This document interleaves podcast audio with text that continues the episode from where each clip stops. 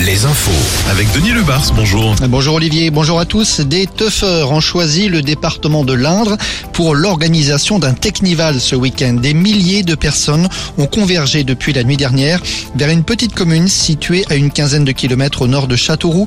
Précisons que la préfecture de l'Indre avait interdit ce genre de rassemblement pour ce week-end. La préfecture qui estime à 10 000 le nombre de personnes mobilisées jusqu'à présent. Mais ce chiffre pourrait être multiplié par deux ou trois au cours de ces prochains jours. Le propriétaire du terrain agricole n'avait pas été prévenu. Des dizaines d'affiches caricaturant Emmanuel Macron en Adolf Hitler ont été apposées sur les murs et les panneaux publicitaires d'Avignon la nuit dernière. Le parquet a ouvert une enquête pour injure publique et provocation à la rébellion. Dans la Vienne, un terrible accident de travail hier à Chauvigny. Alors qu'il utilisait un tracteur tondeuse, un employé communal est tombé accident accidentellement dans la rivière la Vienne. Il était âgé de 57 ans. Les secours n'ont rien pu faire.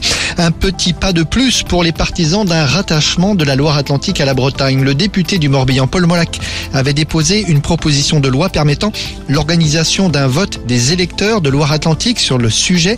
Selon le mouvement à la Bretonne, le texte sera examiné à l'Assemblée le 8 juin prochain. Ce texte propose que ce type de consultation puisse être organisé dans n'importe quel département. Raphaël Nadal ne participera pas au prochain tournoi de Roland Garros. L'Espagnol blessé est contraint de déclarer forfait. C'est la première fois depuis 2005 que Nadal ne s'engage pas dans ce tournoi. Un tournoi qu'il a remporté à 14 reprises. À La Rochelle, des centaines de supporters présents à l'aéroport cet après-midi pour encourager les rugbymen du Stade Rochelet.